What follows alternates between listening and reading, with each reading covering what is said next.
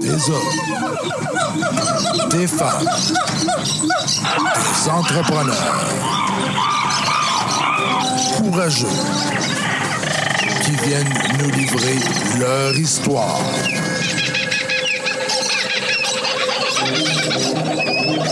Animé par Régent Gauthier. Vous êtes dans la jungle des affaires.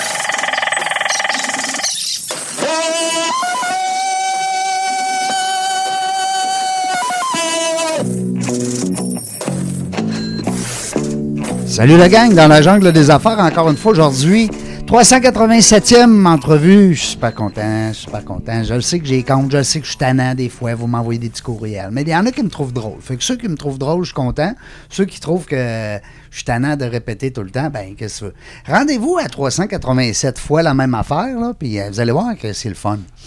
Euh, Aujourd'hui, on se fait plaisir. Ben, en plus, je vais être bon, j'ai une co-animatrice, parce que quand j'ai une co-animatrice, je suis tout le temps meilleur. Tout temps meilleur. Euh, on est aujourd'hui en compagnie de Marie-Ève. Je dis-tu la bonté Gosselin ou Gosselin la bonté, je ne sais plus. Ah, la bonté Gosselin, c'est correct. Aïe, Seigneur, la bonté en premier, maman rappelé la bonté en premier. Comment ça va? Ça va super bien. Merci beaucoup de m'inviter pour la 387e. Ben oui, Puis on de est- quoi être fier. Ben merci, t'es gentil. Puis, hey, on est chez vous. Ouais? Oui, belle. Oui, dans mon local. On est dans le local Litchi, le salon Litchi. Là, les filles, là, vous le savez, là, vous connaissez ce salon-là, ça fait longtemps. Il y en a des fois qui me disent C'est-tu la place là, qu'il y a eu un incendie? C'est ça. Ouais. Ouais. Ben oui, il y en a qui se rappellent de ça pour vrai. Moi, c'est- ma soeur, je pense, l'autre fois, puis ma- sa copine, euh, il disait Je connais ça. Elle dit C'est-tu sur Benoît XV Benoît. euh, Louis XIV. Moi, là, je me mêle Georges V, Benoît XV, Louis. C'est quoi? C'est Louis XIV. C'est Louis XIV. Bon, nous autres, dans le temps, c'était la 80e rue. Bon, parce que, tu sais, euh, nous autres, on, on demande de Limoilou, là, les petits gars de Limoilou. Puis là, quand on allait voir une petite blonde à Charlebourg, ben, on passait à la 80e rue. Marie-Ève, euh, Litchi, Ouais. c'est un salon pour femmes, Oui, puis, mais il y a des gars, des fois, qui se faufilent. euh, il y a des petits régents une fois par une fois de temps en temps qui Ah, viennent non. faire un tour. Oui, c'est c'est C'est euh, pour femmes. plus pour femmes, oui. Bon, puis euh, c'était cœur, hein? Moi, quand je viens ici, je capote parce que je suis comme un peu l'intrus, tu sais. Je, je suis discret pareil, tu sais. puis- Mais c'est toutes des belles filles. C'est hein, vrai. On a une belle clientèle. belle on est vraiment choyés. Des, be- oui. des belles, des belles euh, comme on dit, des belles coiffeuses, puis aussi des, be- des beaux clients, Ah oui. des belles femmes. Oui. Euh, merci beaucoup. Euh, Aujourd'hui, je te fais découvrir un monsieur capoté. Moi, je dis capoté parce que on l'a reçu en entrevue quand on était à- avec Serge chez Seralex. Euh, on a reçu le, le fondateur, ben c'est fondateur, écoute, créateur de euh, Géo Lagon. Puis, tu sais, il y en a qui disent Géo Lagon, le Lagon, je sais plus trop, on le sait plus. Il va nous le dire, c'est lui, c'est lui le cerveau en arrière de ça. Louis Mascotte qui est avec nous. Bonjour, Louis. Bonjour Régent, bonjour Marie-Ève. Bonjour. Ça va bien? Très bien. Tu dors-tu la nuit? C'est Ève-Marie ou c'est Marie-Ève? Marie-Ève. C'est Marie-Ève. correct. Hey, on est rendu qu'on l'a, on est trop petite, on lui démolit son nom. Tu me demandes si je dors, la réponse est oui. Oui. Puis comme je dis toujours, je dors fatigué. J'adore. Parce que les journées sont chargées. J'espère. Écoute, là, je ne sais pas par où commencer. J'ai, j'ai, euh, euh, j'ai ouvert euh, le dernier euh, Philadelphie que j'ai trouvé hot. Un, un spécial Award. Quelle surprise j'ai eue, incroyable. C'est récent, là. C'est la semaine passée. Euh, c'est au, euh, c'est au retour de la fête du travail, en fait. Euh, c'est les Sustainability Awards qui ont été distribués à Philadelphie. Il y avait des dizaines de multinationales et de gouvernements internationaux, entre autres des ministères de l'énergie en particulier, qui étaient donc en nomination. Puis on a gagné, Géolagon, les villages Géolagon ont gagné euh, Initiative of the Year mondial en développement durable. Pourquoi? Parce que le village Géolagon, les gens retiennent que c'est un lagon chauffé comme en Islande, mais c'est aussi et surtout un village autosuffisant en énergie euh, renouvelable, autoproduite sur le terrain directement. Donc ça signifie, autrement dit, qu'on crée un village, un village de chalets à 600 portes, et que ce village-là, ben, dans ce village-là, les maisons contribuent à cause de leur paroi solaire, de leur revêtement extérieur qui est solaire avec des cellules photovoltaïques. Donc ces maisons contribuent à chauffer une boule de chaleur qui est au milieu du village. Euh, Cette boule-là, elle est en dessous du lagon. Et euh, cette boule et ce lagon contribuent à chauffer toutes les maisons aussi, ou climatiser. Donc c'est un cycle infini en quelque sorte. C'est capoté, c'est Ben, capoté. Moi, je me pose une question. Ah, ça donc. vient de où une idée comme ça? On pense à ça comment? Ben, on pense à, on pense à l'idée de, d'abord de pouvoir essayer de, dans mon cas, d'essayer de faire une différence, d'être un essayer, d'être un acteur de changement en faveur de la transition énergétique. On a tous une transition énergétique à, à exécuter euh, partout dans le monde. Mhm. Il y a de plus en plus de population. Il faut quitter les énergies fossiles. Il faut euh, éviter la pollution. Donc, euh, ce qu'il faut faire, en fait, c'est qu'il faut essayer de consommer moins d'électricité, notamment au Québec. Pourquoi? Pour pouvoir offrir cette électricité-là aux grandes industries qui se servent d'autres énergies malpropres. Si, avec tous les nouveaux projets, on consomme l'électricité disponible, et on sait qu'Hydro-Québec, au Québec, n'a plus de surplus ou à peu près, Mhm. ben, ce qui va se produire, c'est qu'on ne facilitera pas donc euh, la transition énergétique. Alors, quand tu pars de là, ben, tu dis, OK, qu'est-ce qu'on pourrait faire? Puis moi, ben, j'ai, rêvé euh, de créer un village complètement autosuffisant avec euh, de la géothermie, avec de l'énergie solaire, puis euh, avec, avec de la biomasse, donc essentiellement. En plus d'être écologique, ça, je pense que ça va être beau. Ah oui, c'est, j'ai j'ai mais ça, moi aussi, puis on en veut, hein? Hey, regarde ça, les J'ai photos. dévoilé En mon pré-design, euh, ouais, mon pré-design géolagon.com, les gens qui veulent savoir, tu sais, des fois, on écoute la radio, puis on a dit, ben, podcast, on voit rien, ça sera le fun qu'on le voit. Géolagon.com, Mhm. facile. Tout est là. Les photos On a, sont, euh, sont écœurantes, Louis, en passant tes photos. Là. Merci. C'est écœurant. Merci, mais c'était mon objectif avec euh, ce, ce pré-design architectural. D'ailleurs, ça a fait l'objet de beaucoup d'articles, entre autres, euh, de, de design italien. Puis Dieu sait que les Italiens en design, pour moi, ils sont encore et toujours au sommet. Ça a Euh, une longueur d'avance. J'ai été surpris de voir à quel point le, le design et le look futuriste euh, qui s'intègre à la nature aussi beaucoup. Été surpris de voir à quel point on a été, euh, on a reçu des commentaires positifs de partout. Mais essentiellement, donc, il y a, il y il y a 300 chalets doubles qui sont vendus à des investisseurs qui peuvent en acheter chacun un, donc un chalet double. Il en reste-tu? on- Il en reste pas beaucoup Ouais. à Charlevoix. C'est ça la question. Euh, on a, en fait, quand j'ai atteint euh, 80% j'ai arrêté toute la mise en marché pour Charlevoix parce que je considère que c'est sold out. C'était Ben, ces 80 chalets-là- là, Ouais. hein, avant, avant la construction, Ben, t'es sold c'est- out. C'est ça. Donc, pour moi, c'est ça. Euh, C'était aussi sold out dans les Laurentides. euh, euh, et euh, j'ai deux autres endroits, évidemment, là, qui est, qui est- qui est l'Estrie et euh, la Naudière, où euh, dans l'Estrie, j'ai 70% de prévente des chalets et les gens ne savent toujours pas dans quelle municipalité ça va être. C'est la même chose pour euh, Charlevoix en passant, parce que quand on a lancé le projet, les gens, je, je disais aux gens, écoutez, ça va être en périphérie de Québec, moins d'une heure de Québec ou à peu près. Puis acheter pareil si ça va Ils avaient, ils avaient réservé, 70 étaient pré-réservés avec dépôt chez le notaire. Donc, Non, quand on a annoncé Charlevoix, Ben ça a oui. été très... avec tout ce qu'il y a autour aussi, là, c'est, Ouais. T'achètes ça parce que je voyais qu'on peut louer en Airbnb, je pense, C'est dans ça. le projet. C'est ça. Ben, ça se loue tout seul aussi, le point de vue investissement pour quelqu'un.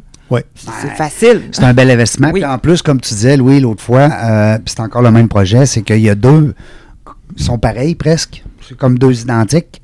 Quand sont collés, Ah oui, bon, alors c'est- c'est un chalet double, ce qui signifie que sont-ils pareils, pareils, pareils, ou il y a des petites Ils différences? ben, ils sont vraiment identiques, mais ils sont un par-dessus l'autre. Dans le cas de Lagon Village, euh, ce sont les chalets qui sont autour du lagon. Et euh, ces chalets-là, donc, euh, euh, ce que, ce que j'ai fait comme analyse de marché, puis là, j'en ai fait beaucoup d'études. Je vous le dis, là, ce projet-là, il est padé d'études de, de partout, de tout bord, de côté. J'ai fait l'analyse sur les investissements dans des très gros chalets, par exemple d'un million, un million et demi. Si tu investis dans un très gros chalet de six chambres à coucher, par exemple, la demande pour ces très gros chalets pour des vacances, elle est très bonne. Mais elle n'est pas aussi. euh, Elle te permet d'attaquer une clientèle qui est plus pointue que euh, les familles traditionnelles et régulières. Donc, je me suis dit, je vais créer un gros chalet double, mais je vais mettre une porte communicante qui se barre ou qui se débarre. Donc, le samedi, tu peux louer à deux familles en barrant la porte, et le dimanche, tu débarres la porte, puis tu peux louer un grand groupe. Toute ta famille. Ça permet donc au propriétaire d'offrir son, sa propriété, son habitation, euh, en tout temps à à peu près tous les types de clients. Le Donc, propriétaire peut être, peut là aussi sur place puis louer l'autre moitié. Bon, euh, oui et non, ça va dépendre Ah. des endroits. Ça dépend toujours de la réglementation municipale. Si, euh, si par exemple, une euh, municipalité euh, nous accorde les permis puis nous, a- nous, nous, nous autorise seulement un modèle hôtelier, ce sera seulement hôtelier. Mais essentiellement, là, c'est vraiment fait pour être, pour être en modèle hôtelier. Et ces, ces chalets-là, donc il y en a deux types. Il y en a, il en a un qui est complètement euh, euh, solaire et intégré à l'écosystème énergétique. Ce sont donc tous les chalets qui sont autour du lagon. Et il y a Soleil Village, Soleil avec un S, euh, qui, qui est un village de rond-point en forme de soleil qui est prévu en forêt tout autour de notre terrain principal. Euh, et euh, ces chalets-là, ce sont donc des chalets qui vont aussi intégrer un revêtement solaire. Ce sont nos amis de la prise avec qui euh, j'ai pris entente avec mon ami Daniel Laprise, donc pour créer un chalet double d'un modèle déjà existant. Puis du côté des prix d'investissement, ce qu'on fait, c'est qu'en forêt, tu peux avoir un chalet double à deux chambres à coucher x deux, donc quatre chambres, deux cuisines, à partir de 819 000 Et autour du lagon, là, ça débute à 990 000 puis jusqu'à 1,1 million dans les chalets réguliers. Quand même. Puis on va avoir du VIP aussi. Là. Mais c'est ça qui est vendu, pré-vendu à 80% Euh, Et euh, les gens pré-réservent, ils mettent simplement 5 000 chez le notaire. Ils ont le droit d'annuler euh, si, si, euh, si en bout de ligne, les détails ne leur plaisent pas. Mais ça leur permet d'avoir le privilège donc de, de- de réserver un, un chalet autour de, de ce fameux lagon. Le lagon chauffé à 38 Celsius 12 mois par année. Oh. Euh, Dans un modèle... euh, te- Tu peux te baigner même, l'hiver. ouais. Ouais, C'est- dans un modèle carboneutre, On parlait de quoi? Trois pieds, quatre pieds d'eau à peu trois près? pieds et demi, Ouais. trois pieds et demi, c'est 120 000 pieds carrés. Donc, ça va être le plus grand, euh, le plus grand lagon chauffé au monde, qui est à la fois géothermique et solaire. Et euh, ce que je disais, c'est qu'au retour de la fête du travail, donc, on a gagné le prix à, à Philadelphie. J'étais très surpris et très content, j'étais très fier parce que j'avais dévoilé l'étude d'ingénieur, une importante étude d'ingénieur de chez Aconovia. Et cette étude d'ingénieur, euh, c'est une étude qui, qui est venue confirmer à 100% indéniable que effectivement on va pouvoir réussir à être totalement autosuffisant. Ça, ça signifie qu'on pourrait ne pas avoir Hydro-Québec. Ça signifie qu'on n'a Mhm. pas besoin de ressources énergétiques. Ben oui. Par contre, on va évidemment l'amener, le réseau, euh, en sûreté. Encore? Puis Ouais, deuxièmement, on peut l'amener parce qu'on va produire plus d'énergie qu'on va en consommer, ce qui veut dire qu'on pourrait en fournir aux Tu communautés pouvoir- environnantes. Ok. Donc. Tu vas pouvoir qu'on appelle- l'emmagasiner ou bien peut-être... ce en- ce qu'on appelle l'aller-retour. Euh, mondialement, en ce moment, dans l'univers des énergies, euh, tout le monde est en train de planifier la transition vers les véhicules électriques. Puis ces véhicules-là, la nuit, lorsqu'ils sont chargés. Mine de rien, si on prend, je vais vous donner un exemple, 2 millions de véhicules électriques au Québec, ces 2 millions de véhicules-là contiennent énormément d'énergie qui peuvent être utilisés la nuit par Hydro-Québec et sans que ça gêne d'aucune façon, euh, finalement, le- l'utilisation du véhicule. Alors, il y a des applications qui se sont développées là-dedans. Puis, bien sûr, l'autoproduction d'énergie, euh, ça devient un, un modèle extrêmement intéressant, particulièrement depuis que, que notre grand ami Vladimir Poutine, qui est un homme formidable, a envahi l'Ukraine, a, a détruit le marché euh, du prix du gaz et, et qui, est- qui finalement euh, menace littéralement l'Europe euh, de, de- de moins leur fournir d'énergie. Alors, c'est sûr que moi, quand j'arrive avec un projet comme celui-là, euh, ça envoie des signaux qui disent, ma foi, on pourrait créer une ville totalement autosuffisante en énergie, autosuffisante. Mm. propre, Mm. avec l'énergie solaire. Mm. Une seule journée de soleil sur la Terre peut fournir, théoriquement, mathématiquement confirmé, peut fournir une année entière de l'énergie dont les États-Unis au complet ont besoin. Donc, une journée de lumière, de soleil, pourrait fournir toute l'énergie dont les États-Unis ont besoin en une année. Donc, c'est C'est énorme. c'est tout un potentiel. Mais évidemment, il y a tout un apprentissage à faire dans la gestion là, de, de- des énergies solaires thermiques, les énergies solaires photovoltaïques, parce qu'on peut générer de la chaleur avec le solaire, mais on peut générer de l'électricité. Puis dans la vie euh, courante, les gens qui nous écoutent en ce moment, euh, je suis Louis, on parle des géolagons. Euh, dans, dans la vie courante, ce que vous avez, c'est que vous allez consommer sur 100% d'énergie dans une journée. Il y en a la moitié qui sert à des pitons et des lumières. C'est l'électricité. Puis l'autre moitié, c'est de l'énergie de la chaleur. Mm. Alors, si c'est de la chaleur, évidemment, l'é- l'électricité, on le sait tous, ça se transporte très bien. Mais si, euh, si, on a à transporter de la chaleur, c'est un très gros problème. Donc, sur le plan technique, scientifique, moi, ce que j'ai cherché à faire, c'est j'ai vraiment cherché un modèle qui pourrait me permettre de stocker de la chaleur. C'est là qu'est m'est venue l'idée, donc, de créer un énorme réservoir thermique qui est sous le lagon. Le lagon a 120 000 pieds carrés, donc je peux créer cette espèce de très gros réservoir qu'on peut appeler un thermos, si vous voulez, pour le simplifier, qui est un accumulateur de chaleur que je remplis d'eau, que je monte à 70 Celsius et qui se trouve dans un bâtiment qui lui aussi est chauffé. Donc, il n'y a pas de perte de chaleur ou à peu près. Euh, On évalue peut-être 4 à 5 degrés de perte de chaleur par 6 mois. Très Donc, euh, donc, euh, si je le monte à 70 Celsius et qu'il est sous le lagon, il va avoir une espèce d'effet bain-marie pour la chaleur du plancher dans la, dans la piscine, dans le lagon au-dessus. Et euh, j'intègre dans ça, dans mon brevet qui a été déposé à Washington, j'intègre un, un système de serpentin qui est à l'intérieur du très grand réservoir thermal. Et ces serpentins-là, donc, font circuler l'eau qui est à ciel ouvert. C'est bon? OK. Alors, tu es dans un lagon, il est à 38, mais en fin de journée, il- ça se peut qu'il qu'il tombe à 36. Mais pour éviter qu'il tombe à 36 au mois de juin, ben, on- 100% de l'eau qui est à ciel ouvert va circuler dans les serpentins qui, eux, traversent un, un- un réservoir de 70 Celsius pour ressortir. Ce qui va permettre donc de conserver à 38-39 l'eau à ciel ouvert dans le bassin. 12 mois par année. Et oui, alors ça, par exemple, on peut faire 100% du volume d'eau une fois par jour en juin. Puis si on est en janvier ou en février, ça se pourrait qu'on le fasse 8 fois, 12 fois. Mhm. Ça, c'est une, plus souvent. c'est une façon. Et, et de là, euh, mon besoin de mettre en place une chaudière de biomasse qui permet de brûler des, déchets végétaux, euh, qui est une énergie renouvelable, qui est très propre, très clean. Et à ce moment-là, euh, on peut donc euh, donner des boosts de chaleur. Mais ce que j'ai fait, au fond, c'est que j'ai identifié une recette qui est un secret commercial qui va dire quels sont les pourcentages, mois par mois, selon le climat, de l'apport en géothermie, l'apport en biomasse, l'apport en solaire et l'apport du réservoir. Et je peux vous dire que mon réservoir euh, auquel j'ai pensé, c'est à peu près le quart de- du, du moteur, du système, de l'écosystème d'énergie dans le, dans le village.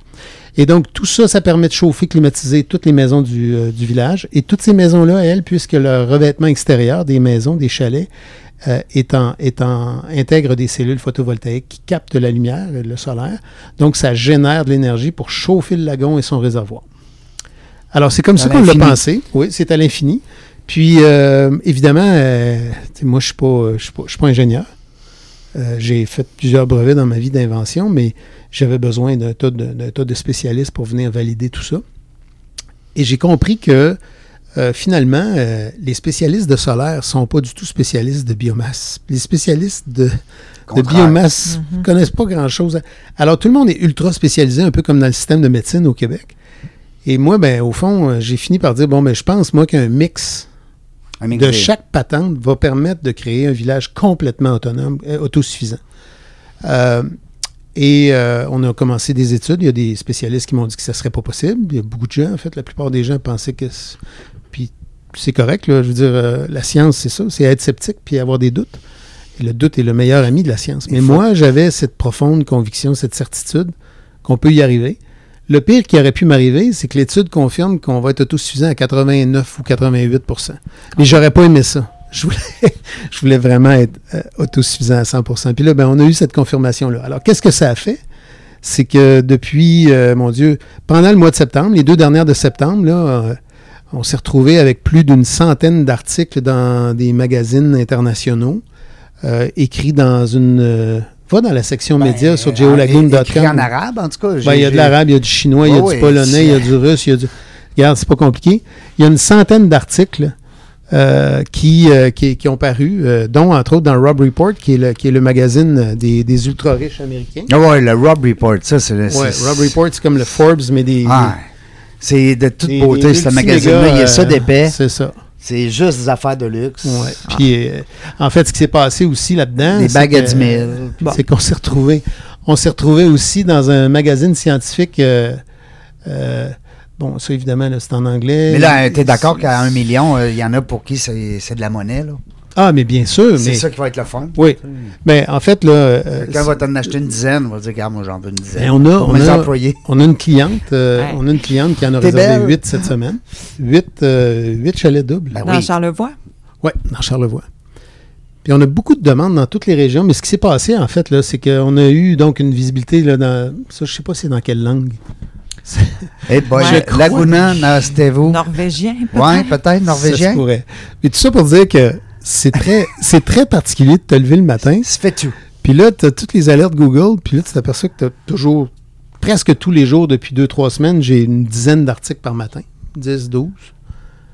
Puis là, je suis obligé d'aller dans Google Translation, Ben oui. puis essayer d'identifier la langue, Ben oui. détecter la langue, me donner l'article en français, puis je le lis. Et, et c'est très chouette. Donc, euh, on a eu aussi à Dubaï. euh, euh, ici, t'as un autre langue, là, ici. Ouais. Avec des. Ça, là, c'est spécial, là. ah non, mais ça, c'est nos amis en Islande. Oui? Ben oui, ben oui, c'est de l'islandais, ça. Ah Regarde, euh, Blalonio, là, ça veut dire Blue Lagoon en Islande. ah. Ah Ouais.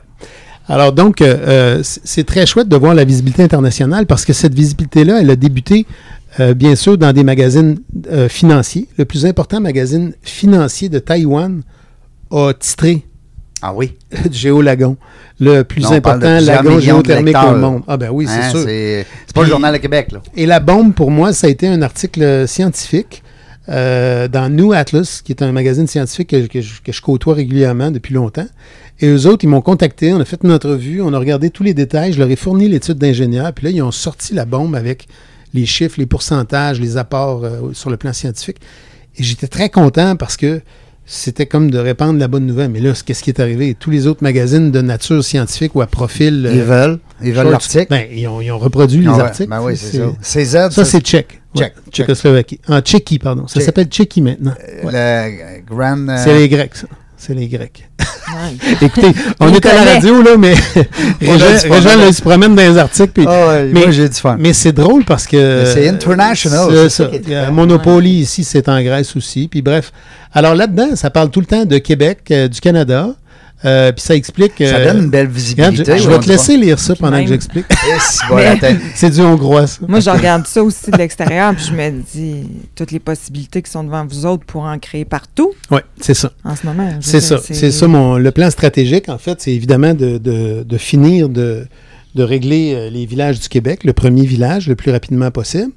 Pourquoi le plus rapidement possible? Ouais. Tu veux pas te faire copier? Non, C'est pas rapport. Il a non. breveté. Oui, c'est C'est on a, breveté, on a un brevet, mais la vérité c'est pas ça. Non? Non, c'est un petit peu par orgueil.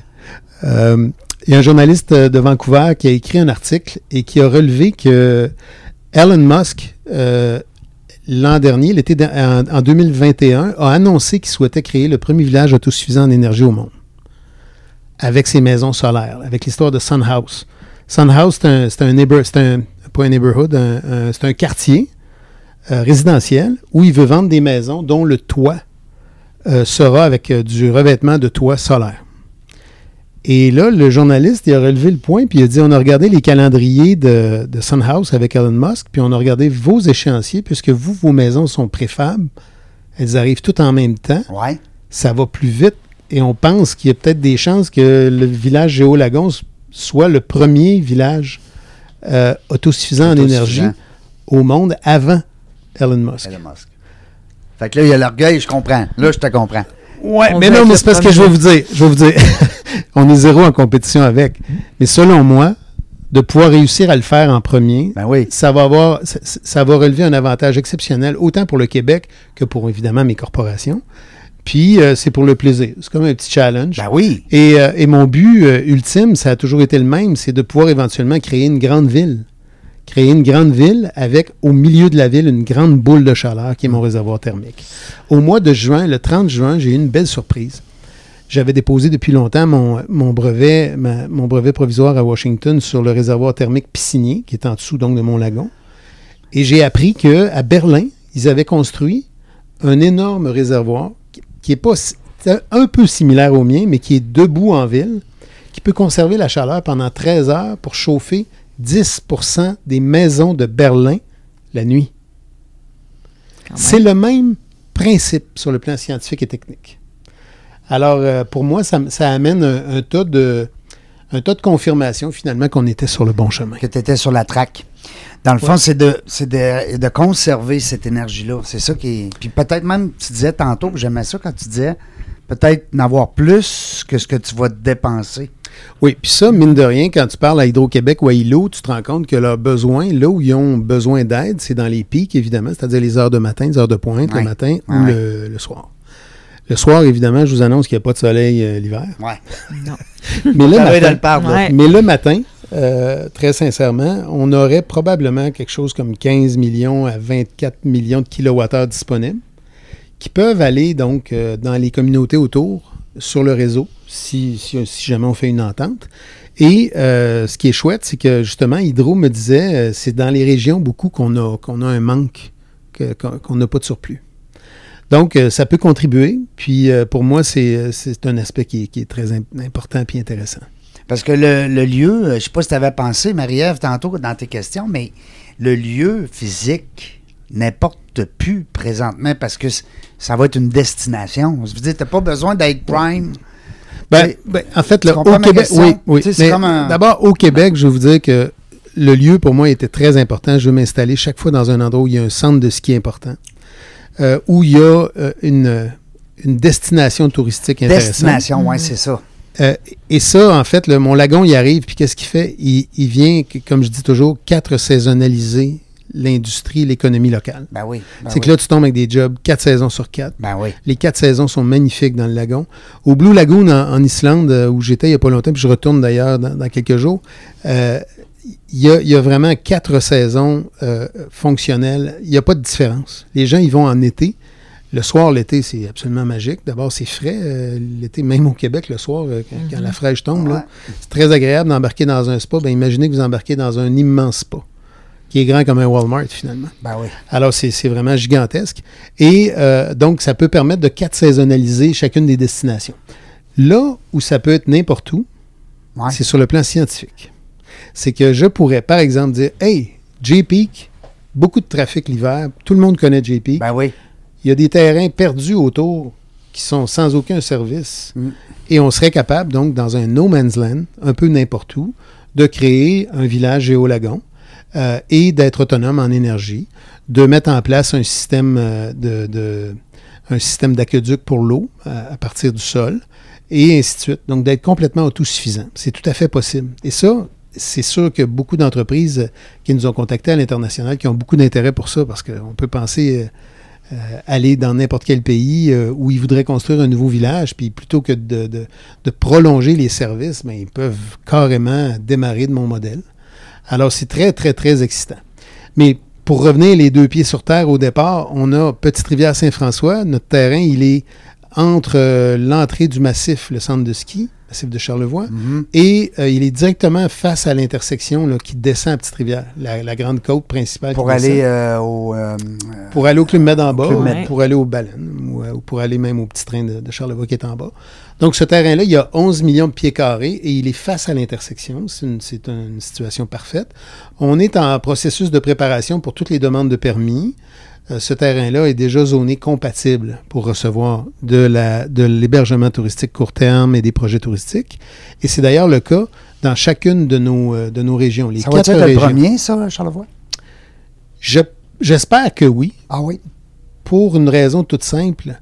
Ce terrain-là se trouve dans la zone de transition de la réserve mondiale de la biosphère de Charlevoix. Et dans la mission que l'UNESCO a pu donner à, à chacune des réserves mondiales euh, de la biosphère, euh, une des missions que l'UNESCO donne, c'est de favoriser l'implantation de nouveaux projets qui vont, euh, euh, permettre d'harmoniser l'humain et la nature. Et je crois sincèrement que de faire un, village, vacances, oui, mais un village qui enseigne aux gens aussi que tout est possible avec les énergies du soleil et de la terre, je crois que ça cadre complètement dans Absolument. ce modèle. Puis évidemment, on ne ferait pas ça dans, le- dans le- dans la réserve elle-même, mais on est pile dans, le- la zone de transition. Et c'est exactement ce que l'UNESCO a prévu dans les missions. Donc, euh, ce qu'on a fait, c'est qu'on a identifié quatre régions. Les Laurentides, la Naudière. La Naudière, au fond, c'est les Laurentides de l'Est, au nord de Montréal, nord-est. Euh, L'Estrie, aux portes de l'Estrie, qui est à une heure de, de- de Brossard, à une heure de, de la rive sud de Montréal aussi, et Charlevoix. Donc, j'ai sécurisé 35 millions de pieds carrés sur ces quatre sites-là. Et euh, on, est, on est donc en pré-commercialisation sur l'ensemble. Les gens peuvent réserver un chalet double. C'est à peu près, c'est ça, c'est à peu près un million de dollars. Là. Et euh, par contre, euh, le potentiel de revenus, nous, on ne fait pas de gestion. On ne promet pas de revenus. On laisse les gens faire leur analyse. Mais il est évident que si c'est à côté d'un centre de ski important, si c'est à Ah côté d'une destination déjà touristique importante, Ça risque d'être je peux vous dire que... Si je peux me permettre, des fois, on entend un million, mais c'est deux chalets pour un million. Ouais, Tu sais, je veux dire, ça. ça, a l'air. Oui. C'est Ben, 500 c'est un détail pour important. louer, pour euh, justement le placement et tout. Là, je trouve Ouais. que c'est c'est quand même... Je l'aurais pas là, là, Ouais. mais Ben, c'est même pour les inférieur. gens qui peuvent l'avoir... On va serrer la ceinture un petit peu, là. Mais moi, je peux vous dire qu'à 500 000 c'est- c'est en bas du prix du marché Ben oui. ce Ben type oui. de chalet-là, Ben oui, ben oui. avec, avec le droit Airbnb. Pourquoi je fais ça? Puis là, je sais que je vais dire que c'est accessible, mais je- ça ne l'est pas. Mais en tout cas, je- pourquoi je fais ça en bas du prix du marché? C'est très simple. C'est que moi, euh, dès que j'ai 200 chalets doubles vendus, euh, si vous faites un calcul rapide, là, 200 chalets fois 200 terrains d'un certain montant, c'est pas long que j'ai 75-80 millions pour construire mon lagon, pour construire l'ensemble du système. Mhm. Euh, et donc, euh, c'est- comme si on le faisait tous ensemble. Et pour moi, c'est un modèle économique parfait. C'est un écosystème financier autant qu'un écosystème d'énergie. Les chalets vont arriver en premier. Non, les chalets vont arriver. Les chalets vont. Le, jour où on commence la construction du Géolagon et de son pavillon principal avec le. As-tu vu le symbole de l'infini dans la- dans oui, l'architecture? oui, l'ai vu. J'étais tellement Magnifique. content de mon idée. Oui, ben oui. C'est la moitié, en fait, du symbole de l'infini qui reflète dans l'eau. Donc, on, on- on détecte le symbole de l'infini tout entier parce qu'il y a un reflet dans l'eau. Alors, ce pavillon-là, euh, étant construit, à même l'édifice euh, euh, va donc être construit en même temps que les maisons se préparent en, en usine. Et lorsqu'on a fini de placer l'ensemble des échanges d'énergie, ben, les maisons viennent être déposées, se connectent et on ouvre le village. C'est aussi simple que ça. Et là, la photo, Ben je l'ai vue tantôt. T'es dans je- quel pays, là? OK. Oui. Puis pour faire là, euh, vivre ce là, là. projet-là, Ouais. combien tu penses On va qu'il le faut poster sur la table. Pour euh, faire activer tout ça tout le temps? Euh, les opérations courantes? Oui, c'est ça. Ben, Je dirais euh, entre 60 et 100, dépendant du, du, du type, du type d'employé. Évidemment, s'il y a une centaine de millions de dollars investis sans compter les chalets, c'est pour moi c'est très important de le faire dans l'économie locale. Dans Charlevoix, j'ai déjà identifié un entrepreneur général qui va être le donneur d'ouvrage. Je veux prioriser euh, tous les emplois sont offerts en priorité aux gens qui habitent Petite-Rivière-Saint-François en premier. En deuxième, c'est des gens de Charlevoix. Même chose pour les contrats. C'est mon objectif. Et on veut le faire dans chaque région. Je tiens à mentionner une chose importante en lien avec mes valeurs personnelles. Je ne veux aucune subvention. Je ne ferai jamais de demande de subvention. Si les propriétaires de chalets peuvent en bénéficier, ceux qui investissent dans un chalet, euh, tant mieux pour eux. Mais moi, comme entreprise, je ne souhaite pas créer une nouvelle entreprise avec un nouveau modèle d'affaires qui a besoin de subventions pour exister. C'est pas du tout le but. Alors, sachez tous que c'est un investissement privé. On le voit, l'infini. là. Ben oui. Ouais, ouais, Ouais, on voit le- l'infini ici, Ouais. puis euh, vous le voyez aussi. Géolagon.com, euh, c'est sûr que euh, regarde, ici. là. c'est de toute beauté. Les Ah, photos.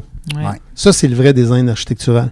c'est On le pour voit ça qu'on voit le modèle à l'infini. On Ouais. dirait tu sais, comme, un- Il est comme dans l'eau. comme une paire Et- de lunettes dans l'eau. Et Ouais. je veux dire à tout le monde aussi que le pavillon principal, il est fenestré là, face à l'eau, face, à, face au lagon. Quand tu dis pavillon principal, C'est le, c'est le fameux symbole de l'infini. qu'est-ce qu'il va y avoir là-dedans? Euh, ça se trouve être, le- si vous voulez, le- le- le- tout de suite après l'accueil, La lorsque tu vas passer à la billetterie, Non. quand tu vas passer à la billetterie, Oui. Euh, tu, vas, tu vas monter un étage et tu vas arriver dans un pavillon fenestré et tu vas voir le lagon. Wow. Et c'est de là que tu vas pouvoir descendre quelques marches, les pieds dans l'eau à l'intérieur, pour qu'une porte s'ouvre et que tu t'en ailles dans le lagon, qui est à 38 Celsius en tout temps. Fait que dans le fond, tu es à l'intérieur Ouais. du hall. On va appeler ça. euh, Ouais, on va appeler ça comme ça. Puis tu peux te rendre dans l'eau.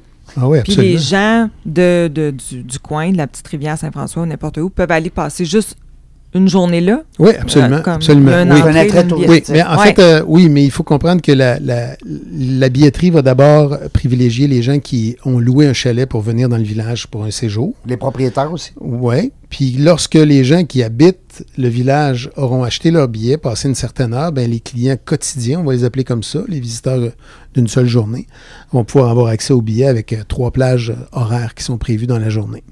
Donc, euh, c'est ça. Puis l'autre chose, bien évidemment, vous avez peut-être vu, mais il y a, des restaurants qui sont prévus euh, dans le lagon directement pour les baigneurs, euh, qui sont ici, qui s'appellent, ça, ça s'appelle Tapas et Vino, ici. On peut entrer dans les, dans les demi-pavillons, c'est des demi-ronds, des demi-bulles. On entre à l'intérieur et on peut donc aller prendre un verre, manger une petite bouchée, puis retourner retourner à moins 30. En costume de bain, Dans- comme dans le Oui, sud. absolument. Est-ce qu'on va avoir des services de. Tu sais, est-ce que tu veux embarquer là-dedans les massages, les, les services de spa? Moi, j'en ai déjà opéré un. Vous savez que j'étais président de, de Village Vacances Valcartier, Hôtel de Glace, puis de Calypso Park à Ottawa. Puis euh, euh, j'ai fait ça en- après le décès de mon ami Guy Drouin. J'ai pris la relève là, pour lancer le Bora Park. Et il y avait là-dedans un spa. Euh, je ne souhaite pas l'opérer moi-même. Il y a plusieurs organisations qui m'ont approché qui souhaiteraient en opérer un en, en parallèle. Mais euh, je pense que c'est logique d'en avoir un. Oui. Par contre, je vous dirais qu'à l'étranger, pour être allé voir le, En Islande, y en a-tu? euh, oui.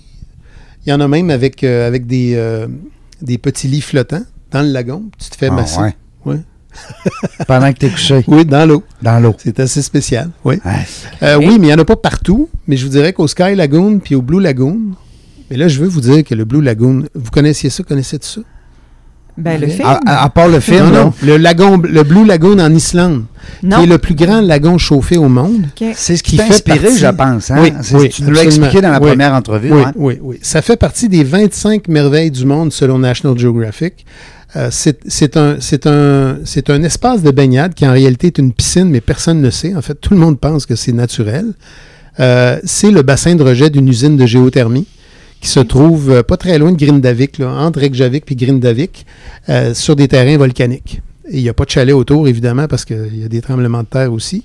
Ça ont- un peu plus. Oui, mais ils ont un hôtel. Et dans, ce, dans ce, ce merveilleux lagon, qui a 92 000 pieds carrés, ben, ce lagon, c'est le plus grand au monde actuellement. Et je me suis inspiré de ça dans mon design. Évidemment, eux, ils ont construit la piscine dans les années 70.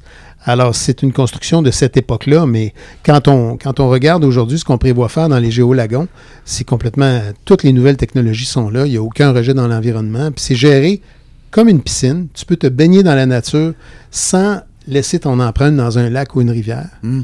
Parce que je dis toujours, il y a beaucoup de gens qui se baignent dans des lacs euh, Laisser ton empreinte, j'aime ça de la façon dont tu Où euh, ces gens-là, ils ont, des, ils ont des crèmes anti-moustiques, ils ont de la crème solaire, euh, ils ont du shampoing dans les cheveux euh, du matin, et, et ça s'en va tout dans la nature. Puis mine de rien, si t'en as 1000 un samedi, 1000 un dimanche, puis que c'est tous les jours, puis qu'il y a beaucoup de gens qui passent, ben ça laisse une empreinte, veut, veut pas. Donc, je pense que les géolagons peuvent représenter une bonne option pour les gens. Euh, et là-bas, c'est effectivement à 38 Celsius. Il y a donc le Blue Lagoon. Il y a aussi à Reykjavik le Sky Lagoon qui est ouvert. Je suis allé ce printemps justement pour l'ouverture du Sky Lagoon. Et c'est un, c'est un endroit absolument extraordinaire dans le port avec une piscine infinie sur la mer. C'est vraiment euh, très, très populaire. Puis je peux vous dire que le Blue Lagoon a déjà atteint presque un million de visites. Il s'en va dans la mer. Le... Il y a- ben, il y a- non, c'est c'est une, il y a une coupure, là. ouais, il y a une coupure, mais tu as l'impression d'être dans la mer. Mais en, Wow. réalité, euh, en réalité, ça fait une petite chute euh, quand tu arrives à la mer, puis Oui. l'eau est récupérée, puis elle retourne dans le lagon. Wow. C'est- C'est très chouette. C'est vraiment. C'est quand même très, intéressant comme développer un projet, aller à ces places-là, Oui. visiter tout ça, puis. euh, Ah, j'ai beaucoup souffert. Oui, c'est ça, je me dis pas. je, je me mets dans la peau de que, tu sais, ça fait changement un petit peu, tu sais, euh, quand on part de notre dépanneur sur le coin, tu sais. D'aller visiter les autres dépanneurs. Non, non, mais. non, non, euh, mais j'ai écoutez, rien euh, contre les gens qui ont des dépanneurs, non! au contraire, je les ça aime pourrait être un salon de coiffure aussi. Ah oui, ben oui, ça- je dis toujours, je dis toujours que je suis pas un promoteur immobilier. Non, non, non. moi, je suis un développeur touristique. Toute ma carrière. Toi, j'ai t'apportes du bonheur. Hein. Tu, tu, tu, Ben. tu vends du bonheur. J'ai accompagné des, des, des grandes attractions touristiques toute ma vie. euh, c'est moi qui ai nommé le, Bora- le méga parc. Euh, le Bora Park Oui. aussi, mais le méga parc Galerie au de la Galerie de la Capitale. Capitale. J'ai fait 18 ans toute la mise en marché de ça. Mais j'ai travaillé évidemment avec M. Adams, qui était le plus important propriétaire immobilier privé au Canada. Mhm. Et dans toutes ses propriétés, euh, je, excusez, j'ai accroché le micro, dans toutes ses propriétés, j'ai, je l'ai accompagné dans toutes sortes d'affaires. Et évidemment, j'ai appris et j'ai compris comment marche la promotion immobilière. Mais c'est pas mon premier métier. Moi, je suis d'abord un spécialiste du marketing, du tourisme et des technologies. Alors, quand on me parle là, du développement de, de- de ce qu'on appelle le real estate, tout l'immobilier, oui, mais ce que je fais, c'est pas de la promotion immobilière et du développement immobilier. Moi, je fais du développement touristique. Je veux créer un produit touristique unique qui, selon moi, pourrait contribuer à modifier l'ADN touristique du Québec, puis même du Canada. Si on peut réussir. C'est ça. Alors, on en fait un. Au moment où on se parle, je suis à tout près de 80 donc de pré-vente dans Charlevoix, Petite-Rivière-Saint-François. Euh, 70% pré-vendu en Estrie. J'étais sold out dans les Laurentides en 42 heures. On était sold out. Et là, j'ai ajouté, je vous le confirme, 128 chalets doubles de plus pour les Laurentides. On va donner les détails bientôt. Mais déjà, les gens réservent. là. Comme euh, cette nuit, il y en a eu deux qui sont réservés. Puis les gens continuent à réserver, à pré-réserver leur chalet. Et euh, dans l'anneau d'hier, euh, je vais avoir une belle surprise à annoncer aussi bientôt. Euh, on vient tout juste là, de, de commencer à, à l'offrir sur le marché. Dis-moi, euh, avec les élections d'hier, est-ce que c'est des gens qui peuvent éventuellement être contents de faire parler d'eux partout dans le monde? Parce que le Québec, non, mais le Québec va rayonner. C'est Ben, je- là, oui, mais... c'est Mais je- je- je- moi, je pense que déjà, le, le Québec rayonne beaucoup. Le Canada, euh, sur, euh, sur, euh, c'est une, à l'international, c'est une destination extrêmement populaire Ben oui, parce ben qu'elle oui. est, elle est sécuritaire. Oui, tout le monde nous aime. Euh, c'est un très vaste pays où il y a peu de population, Ben, absolument. contrairement à ce qu'on peut penser. Ben oui. Euh, il y a beaucoup, beaucoup de territoires, il y a beaucoup de nature. Je crois donc que, que ça devrait être de la musique euh, à leurs oreilles, que ce soit le gouvernement du Québec ou du Canada ou les municipalités. Ben, je maintenant, comprends. maintenant, je concède une chose. Beaucoup de gens peuvent penser que je suis un fou qui veut chauffer le Canada avec une piscine qui, qui, qui fait de la boucane. C'est pas le cas. C'est parce qu'en dessous de mon lagon, il y a un réservoir thermique Un thermos. qui sert à, à- à alimenter tout le village. Ben et oui. tant qu'à y être, je l'ai, cette énergie-là, on le fait. Ben oui. Et c'est une façon pour moi d'attirer un trafic euh, qui va faire en sorte que des touristes vont venir s'asseoir dans un lagon à ciel ouvert à 38 et vont se dire Je suis où, là? ça peut marcher avec l'énergie du soleil et de la terre sans polluer, sans laisser des empreintes euh, avec euh, des, des énergies fossiles. Mhm. C'est la meilleure démonstration si tu le vis, particulièrement si tu le vis en vacances. Ben oui, puis tu sais, tu t'en vas faire du ski toute la journée, tu rentres au chalet, tu t'en vas te- t'installer dans le, dans Ah le oui, lagon. c'est sûr, c'est sûr. Pas plate comme activité, pas plate. C'est, c'est, c'est relaxant. C'est ça. Dis-moi donc, tantôt tu parlais, Guy, euh, qui- Guy, Louis, tu parlais de euh, faire peut-être éventuellement une, euh, un village. Oui. Quelque part. C'était un peu une partie de tes, tes ambitions, là, modestes. Ben, Mais ça, tu l'appellerais comment, ton village? Ben, si c'était une ville. Mettons une ville, on va dire une ville. Oui, ça serait certainement euh, si- la cité Géolagon. Lois, Lagon? Non, la cité Géolagon, où tu, où tu as encore une fois un énorme bassin au centre, avec, euh, avec un réservoir thermique important qui fournit en énergie la totalité des habitations. Puis de voir aussi euh, le modèle euh, écosystème qui fait en sorte que ta propre maison, elle contribue à l'énergie de tout le monde. Mhm. C'est une c'est c'est collaboratif comme modèle. Puis puis euh, tu manqueras jamais de rien parce que les autres vont toujours s'entraider Ben oui. au niveau de l'énergie. C'est la technologie qui fait ça, mais c'est un beau modèle.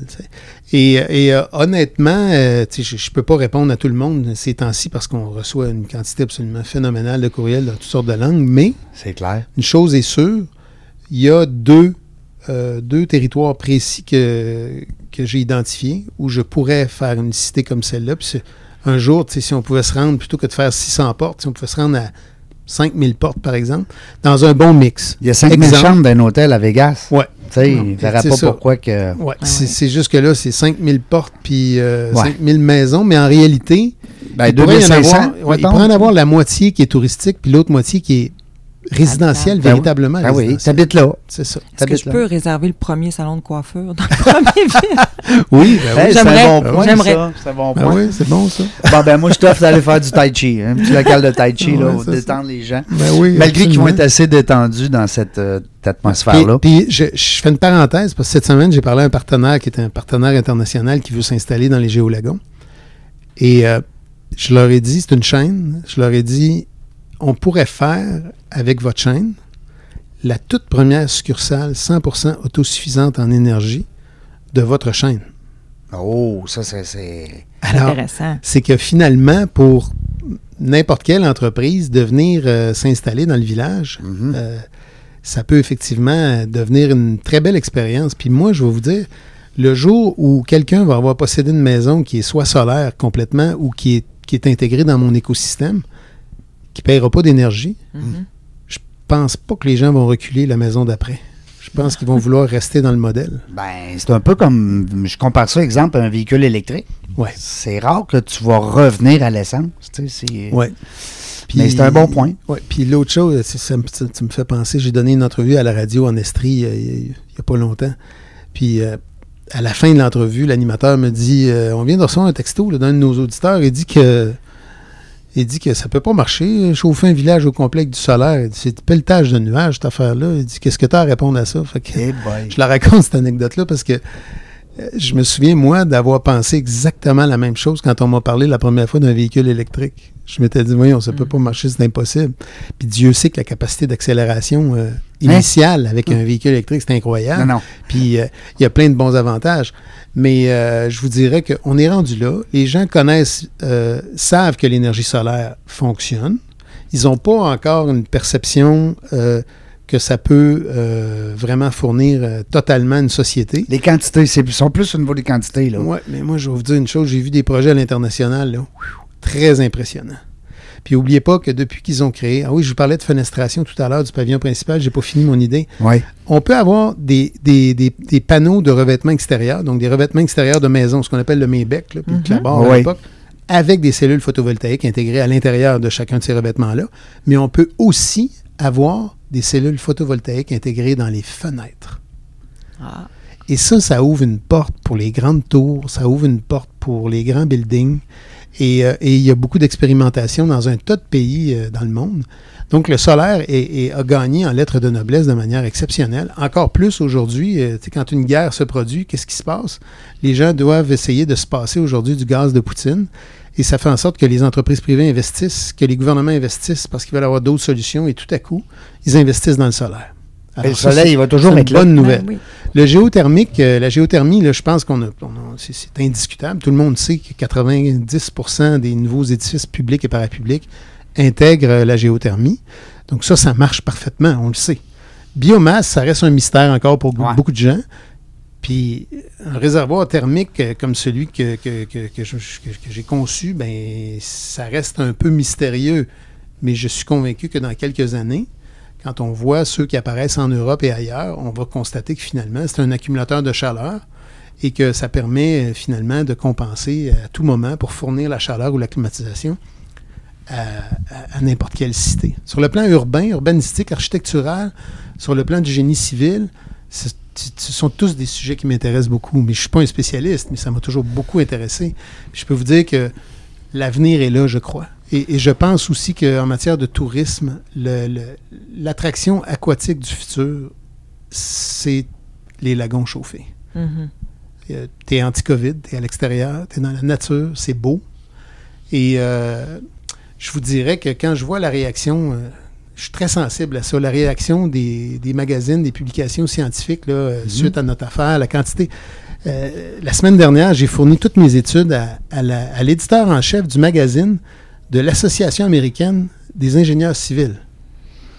Ils ont 110 000 ingénieurs civils dans le monde. C'est une très, très grosse association. Ils ont un magazine euh, extrêmement respecté. Ils vont faire une article, un article sur, euh, sur le, le modèle, mon écosystème. Je suis super content. Ben, tu touches à plein de plans. Ils le voient bien. Plein de, de- Ben là, on parle des ingénieurs, on parle, Du design. on parle du design. Tu sais, euh, Rob Report, là, c'est. Là, on parle des finances. on parle- ben oui, mais en même temps, on parle de look. Ah oui, c'est sûr. quand ils te vendent une sûr. montre à 45 000 US, c'est la montre à look, là.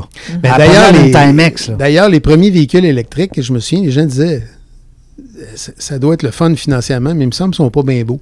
Le design, c'est la chose la plus importante. Ben voyons, faut ça look. C'est, c'est pour ça que j'ai mis autant de temps là, à travailler sur euh, le, pré, le pré-design architectural, qui, qui est une, une de mes passions. J'ai dû regarder, euh, je sais pas, euh, 10 000 projets pour voir ce que je cherchais dans ma tête. Je voulais ça très arrondi, très blanc, parce que j'y pense beaucoup en hiver, mais j'y pense aussi les autres saisons. Je voulais que... Alors, euh, Le blanc, c'est la pureté, c'est. Ouais, puis je pense que je pense que sur le plan du pré-design architectural, les gens qui nous écoutent à la radio ou euh, dans le podcast, là, allez voir euh, géolagon.com si vous n'avez pas vu les maquettes.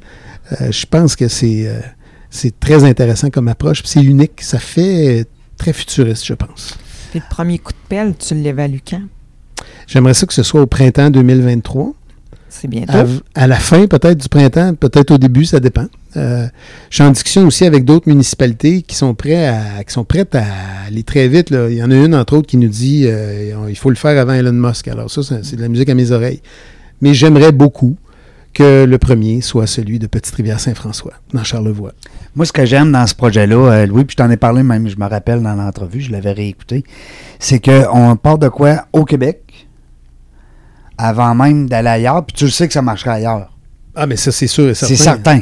Mais tu pars, tu sais, je trouve ça le fun. Tu sais, nous autres, on a, on, on- on a l'impression qu'on est privilégiés, les Québécois, d'avoir justement, tu sais, des cirques du soleil de ce monde, puis des, Ouais, des mais, belles, tu des sais, beaux le- projets d'affaires. Par contre, il faut se rappeler, comme je dis tout le temps, le métier d'entrepreneur, c'est le métier le plus dangereux au monde. ah ben oui, On ne sait jamais ce qui va nous arriver. Regarde juste les taux d'intérêt depuis six mois. Ça a pas de bon a sens. bougé. Faut pas, faut pas oublier que j'ai créé ce projet-là pendant la COVID, en attendant que ça finisse la COVID, puis c'est pas encore fini. ben non. Euh, ça fait que euh, moi je dis, on va commencer par make things happen pour un, on va en créer un, mais la table est mise pour en créer quatre au Québec. J'ai déjà identifié huit marchés supplémentaires pour le Canada, ce qui donnerait 12.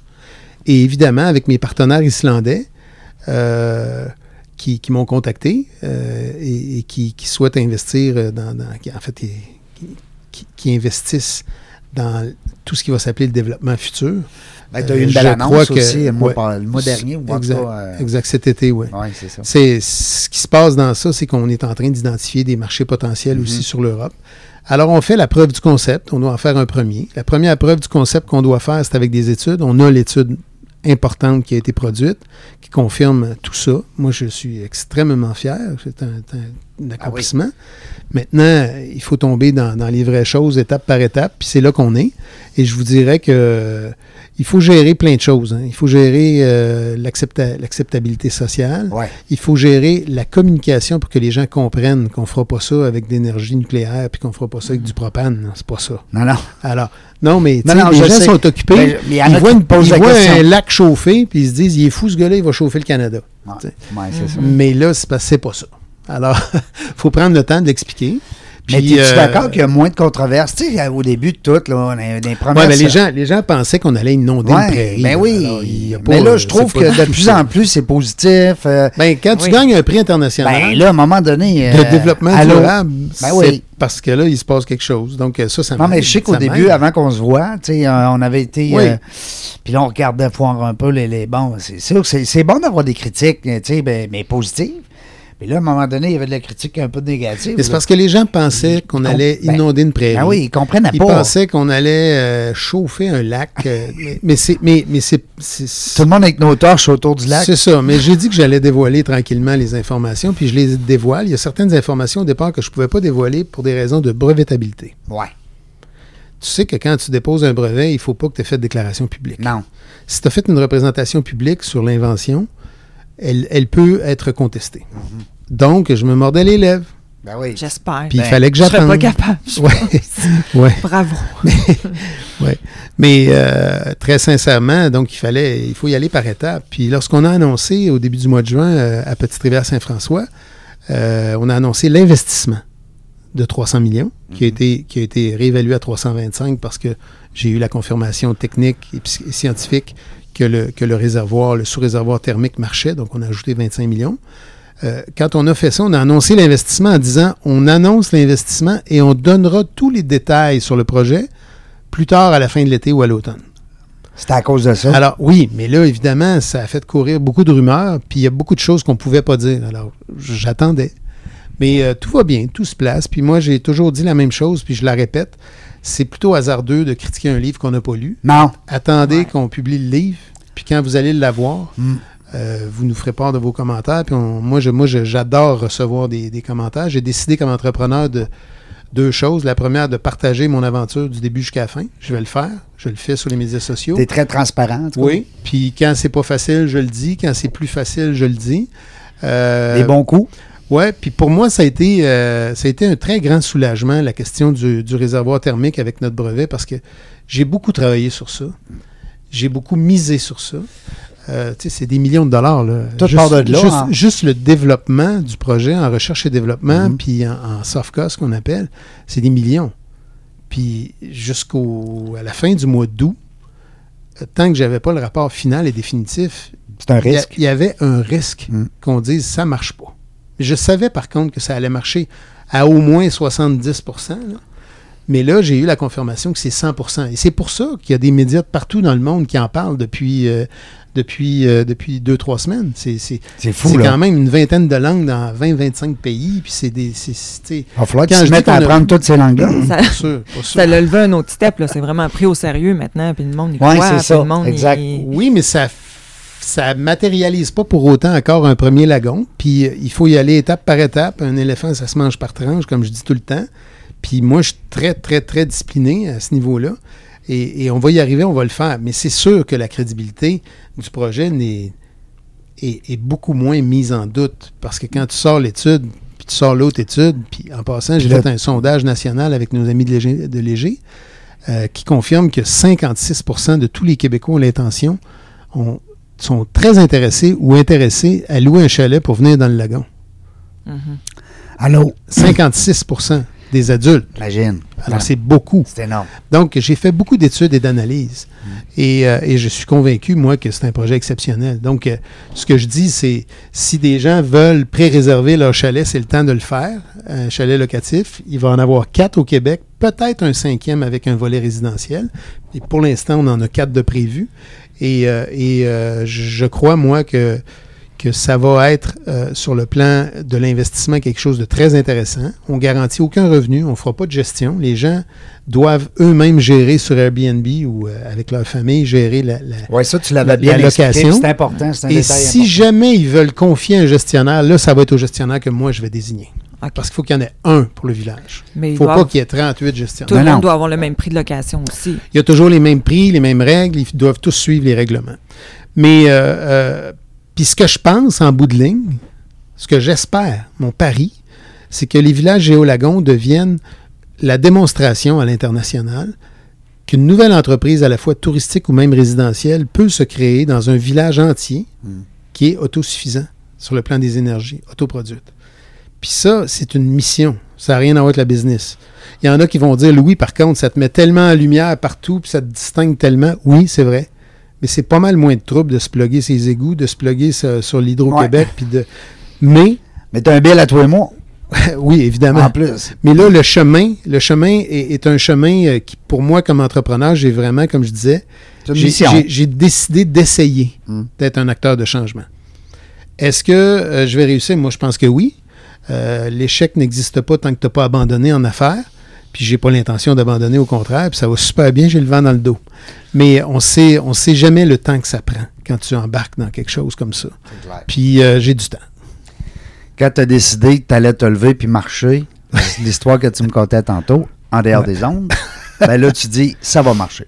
Ben oui. Louis Mascotte qui était avec nous aujourd'hui, encore une fois. On n'a pas, hey, on n'a pas, je te l'avais dit, on n'a pas vraiment besoin d'être là, là aujourd'hui, dans le sens, c'est que c'est tellement bien coordonné. le piton. C'est tellement On pèse sur le inspirant. piton, tu lui dis, parle. Mm. parle-moi-en donc, Louis, de ton affaire, c'est Moi, parti. j'ai une question. Ah je ouais. peux-tu finir Ben oui, avec regarde, ça? il nous reste Parce que j'ai lu que tu étais papa. Oui. Tu as trois grandes filles. Puis là, tu ben, c'est ça, tu m'as annoncé qu'il y en avait Ben une oui, quatrième ben oui, on s'est fait une quatrième. Euh, C'est merveilleux.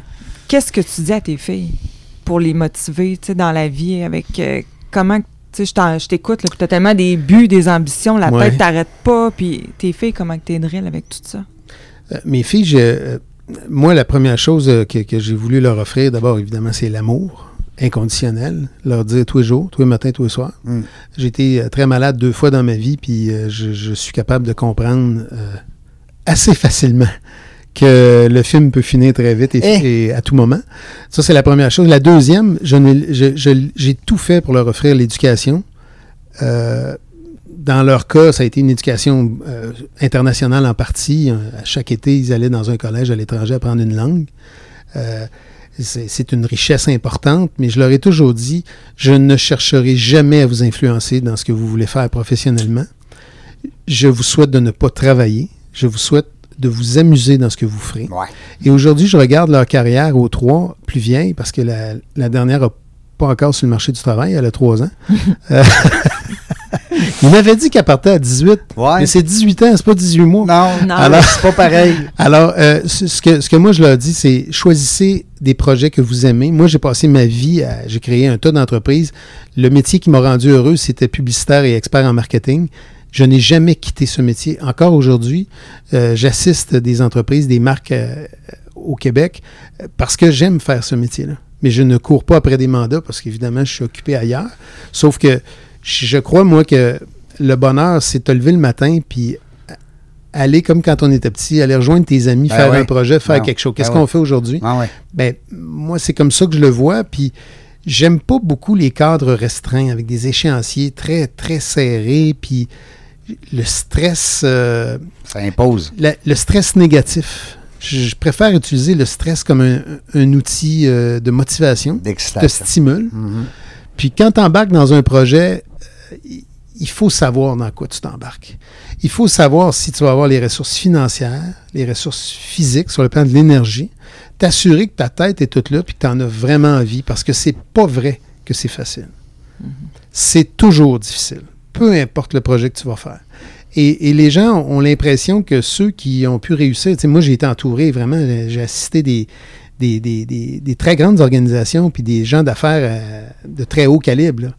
Et moi, je peux vous dire que j'ai- je les ai vus souffrir, je les ai vus euh, euh, traverser avec persévérance et le sourire aux lèvres Des tempêtes. des moments difficiles et des tempêtes. Puis il y en a tout le temps.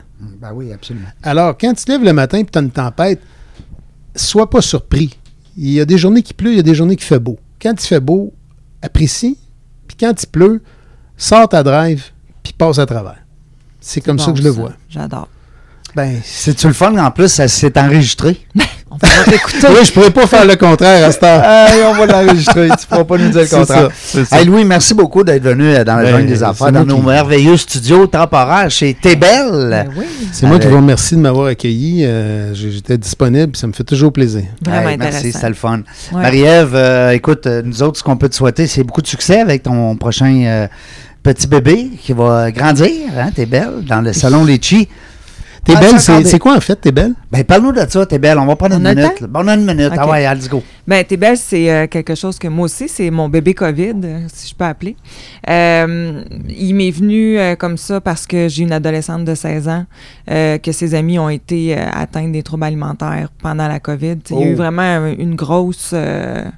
ça a descendu beaucoup là, Ça chez les adolescents. facile là, non. pour les ados. Hein. Ce qui était tu parles d'anorexie ou tu Ouais. parles de, de surpoids ou de. Ben, les deux. Les deux, euh, oui, le, trouble alimentaire, c'est Ouais. la boulimie, l'anorexie, puis Ouais. d'autres qu'on qu'on dit pas souvent. Puis moi, je le dis ouvertement, je joue avec ça aussi depuis l'âge de 18 ans. J'en ai 44 maintenant. Fait que, tu sais, j'ai suivi une thérapie qui m'a aidé à quand même très bien avoir des outils, tu sais, des, des, des, des repères. Mais c'est un combat de tous les jours. Et puis, moi, je me suis dit, gars, j'aurais pas vécu ça pour rien. Je suis pas venue ici, moi, pour Bravo. souffrir de tout ça puis pas vouloir aider comme toi, tu sais, avec ta mission de... Je pense qu'on a une mission des fois dans nos Absolument, projets. absolument. Puis euh, ce que Donc, je tu fais, récoltes de l'argent ou tu. euh, Ben, moi, c'est ça. Il y a un pourcentage des profits qui est donné à ANEB Québec et la Maison L'Éclaircie à Québec, qui sont des, des centres de thérapie. et qu'est-ce euh, que vous vendez? Ah, ben là, pour l'instant, ben, c'est ça. Moi aussi, c'est comme... euh, j'ai pas de subvention, Non, mais pas je le rien. vois. C'est de l'autosuffisance. Je le vois, il y a plein de chandails. Ouais, on est dans le euh, backstore. Ouais, des cotons ouatés, euh, des casquettes, des verres de vin, Oui. euh, des tasses. J'essaie d'aller chercher des trucs que... Parce que moi, t'es belle, c'était Wow. de se le projeter dans le miroir, de se le projeter, de se se passer le message à soi. C'est une très belle idée. Fait au lieu de se dire des... des ah, il me semble que j'ai pris du poids aujourd'hui. Mais Ouais. ça, sais, quand tu te vois, T'es tu vois t'es belle, it, on se calme. On se calme. Fait Il y a des choses ça a fait un beau mouvement sur les réseaux sociaux aussi, puis euh, on a beaucoup d'échanges, puis T'es beau est né parce que j'ai eu de la demande. Ben oui. Il y a des hommes qui m'écrivaient pour me dire qu'eux autres aussi, ils s'aimaient pas tout le temps, puis qu'ils ont des problèmes et tout. Fait que, Là, il faut falloir que tu fasses un ça. très beau pour euh, Louis. Oui. C'était très, très, très beau. Très- avec plein de traits. c'est sûr. Mais c'est ça. Puis là, je veux m'en aller aussi dans les. euh, J'aimerais ça faire des conférences. Euh, Tu sais, la première année, ça a été ça, faire connaître plus le mouvement. J'essaie, je veux essayer d'aller ailleurs avec ça. Peut-être un Euh, podcast bravo bientôt. Et bonne chance. On ne sait Mm. pas. On Les gens peuvent commander tes choses, euh, je présume, sur Internet ou. euh, Oui, ouais. www.tbel.ca. Puis aussi ici à Québec, là, à la boutique, euh, c'est disponible. Venez voir le salon Litchi, c'est tellement beau. Hum. Ah Oui, c'est vrai que c'est beau, c'est un, édifice flambant neuf. Ben, c'est ça. On a passé au feu. Ben, Oui. Mais c'est beau, pareil. Tu sais, ça aurait pu, même si Absolument. t'as pas au feu, ça aurait pu être pas beau. Le pré-design architectural, c'est toute la différence. ouais. c'est ce Je qui parle avec un gars qui connaît ça, la beauté des Il y, en a affaires. qui disent, il y en a qui disent que c'est beau ou laid, ça coûte pas plus cher que c'est Ben non. c'est beau. C'est c'est Mhm. souvent. Pourquoi ça serait pas beau? Hein, T'es belle. Moi, j'ai, moi, j'ai adopté tout de suite la, la, la cause dans la mesure où j'ai, dit à, à Marie-Ève, j'ai dit, moi, je t'accompagne. euh, Peu importe ce qu'on va faire, là, let's go. Je trouve que c'est, c'est une belle mission. Puis, euh, c'est surtout quand tu as eu des enfants qui n'ont pas eu ces problèmes-là, on dirait que tu es plus conscient encore du Mais fait je pense que je pense que tout le monde, tôt ou tard, un jour ou l'autre, pas longtemps ou longtemps, vit ça. passe ça. Oui. Mm. Ah oui, d'accord avec toi. Je, pense, qu'il y a beaucoup de personnes aussi qui ne le savent pas qui vivent ça. Parce que souvent, l'anorexie, la boulimie, ça nous est montré comme la, la fille qui est maigre, rachitique, qu'on- Ben oui. qui, qui va casser, ou la personne qui, qui pèse Mm. euh, 600 livres ou je sais pas quoi. Mais entre ces deux extrêmes-là, il y a plein de monde qui souffre en silence, c'est ce que je dis souvent. Entre les deux oreilles. Puis qui comprennent pas pourquoi que Mm. ça roule comme ça. Fait qu'à force d'en parler, te demandes, tu dis, OK, attends un peu, là, j'ai- j'ai- je suis pas, je suis pas folle, j'ai un problème. Ben, un peu comme, euh, tu sais, quand Véronique Loutier est sortie avec la ménopause, après ça, tu as, eu euh, t'as eu la dépression aussi. Les gens, à un moment donné, on disait, ben, il est fou, lui. Mais il est pas fou, il est, fait- il est en dépression. Mais c'est quoi de dépression? Il est temps qu'on accorde autant Oui. d'importance à la santé mentale qu'à la santé physique. Tabarouette, Parce que c'est en- une maladie mentale. Tu sais, ça tourne tellement 24 heures sur 24 là-dedans. Là. C'est ça, C'est tout le temps ça, penser à ce que tu as mangé, ce que tu vas manger, les calories, les sais, Oh! Ça finit plus. Mm. Jamais qu'il y a une décision qui va se prendre. Ben, tu sais, puis il y a des degrés Ouais. différents. Là. Tu sais, Moi-même, je me suis renseignée, j'ai lu des livres et tout, puis je me rends compte que il y en a que c'est c'est c'est Ouais, c'est puis- différent, mais c'est Puis on vit dans un monde d'hyper-information sur le plan alimentaire. Ben oui, en plus, où- tout est où- sur où un- C'est un sujet euh, continuel de discussion. Euh, les véganes, pas véganes, les végétariens. Euh, c'est devenu un sujet euh, dont les gens ne parlaient pas avant. C'est devenu vraiment bon, mais c'est quelque bon. chose probablement d'anxiogène aussi Oui. pour, pour, pour les gens qui sont, qui sont autour de ça. Mais, c'est bon qu'on en spécialiste, parle. C'est moins Ben tabou. oui. C'est Ben mieux. oui, Mais c'est pour ça, c'est d'en T'as-tu pensé, le podcast, comment ça va être bon? ben oui. Ça va être c'est- écœurant. C'est sûr. Ça va être écœurant. Ça va s'en venir. Ça s'en vient. On travaille là-dessus. Ma- Marie-Ève euh, La Bonté Gosselin qui est avec nous. Merci beaucoup. Merci, Louis. Merci à vous deux. Bon succès. C'est ça qu'on te souhaite. d'ailleurs. On te souhaite juste du succès. On va-tu mettre un petit 5000, nous autres? On essaye ça. On y va. On y va. On met ça. Va falloir- va falloir qu'après ça, on trouve l'autre 80 895. Mais en tout cas, Un on est jour à la fois. 5000, on est correct. Hey, merci Louis. Merci, bon succès. Nous autres, on continue de suivre ça dans la jungle des affaires. C'est sûr qu'on continue de suivre ça. La gang, on ne sait pas quand est-ce qu'on revient, mais une chose est sûre, on va avoir du plaisir. Merci d'avoir été là.